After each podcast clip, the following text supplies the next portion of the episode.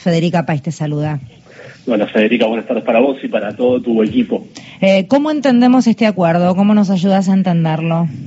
Mira, yo, creo que no hay mucho distinto de lo que ya se conocía desde que dio el anticipo el ministro de Economía de que había un entendimiento en el nivel de staff técnico. Esto lo hizo sobre fines de la semana pasada. Después, en el interín, a lo largo de estos días, uno entiende la ansiedad de los medios y los analistas y tal vez empezaron a tejer algunas dudas, ¿no? Algún tipo de incertidumbre de qué pasaba, que se demora un par de días, pero esto nunca estuvo en cuestionamiento, simplemente, bueno, obviamente tarda un par de días que se pulan esos detalles más de la minucia y se eleve el comunicado que salió publicado el día de hoy por, por el mediodía. Eh, entonces, esto básicamente es un programa de transición para lo que resta de este año.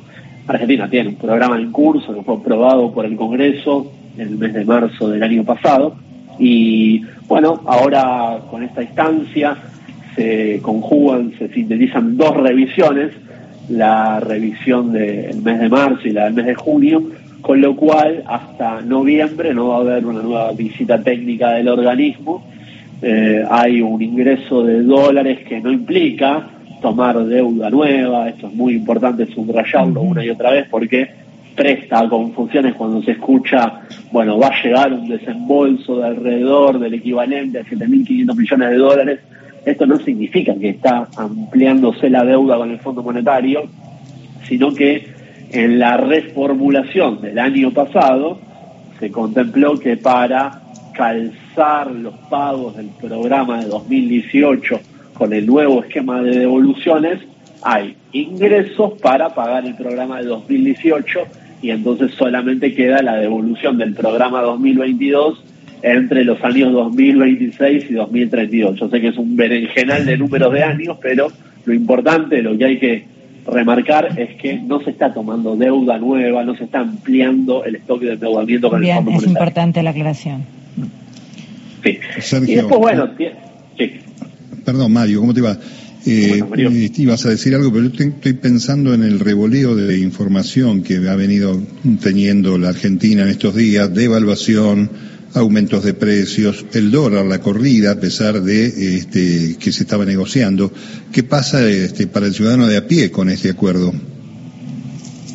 Sí, las medidas de los días previos que tal vez generaron un primer saltito discreto sobre los dólares paralelos de mercado eh, y en una siguiente instancia haya algo, algo de traslado a los precios al consumidor, se inscriben en este programa, donde básicamente el Fondo Monetario te exige que vos acumules un stock de reservas. ¿Por qué está tan obsesionado el Fondo Monetario con que eh, un país como Argentina consolide su posición de reservas internacionales, o sea, sume dólares?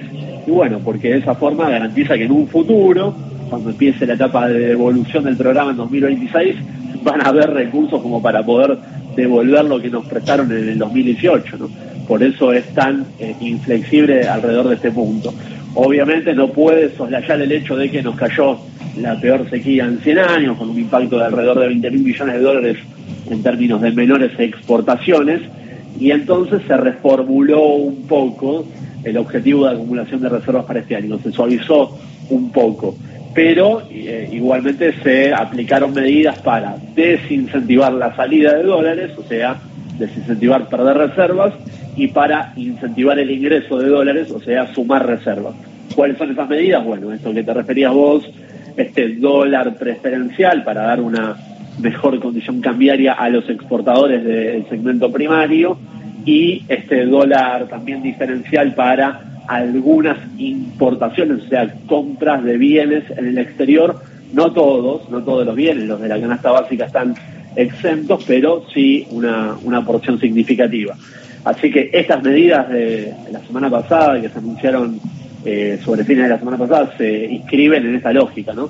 La necesidad, en un contexto de suma debilidad por el efecto de la sequía, de mínimamente consolidar tu posición de reservas y de esa forma, bueno, eh, también es una señal, viste, de carácter financiero, porque un país sin reservas muy difícilmente pueda encarar un programa contra la inflación. Entonces, un poco la dinámica alcista de precios que vimos en la primera parte del año se explica por el hecho de que por goteo todas las semanas, todos los meses, la posición de reservas internacionales de Argentina iba cayendo.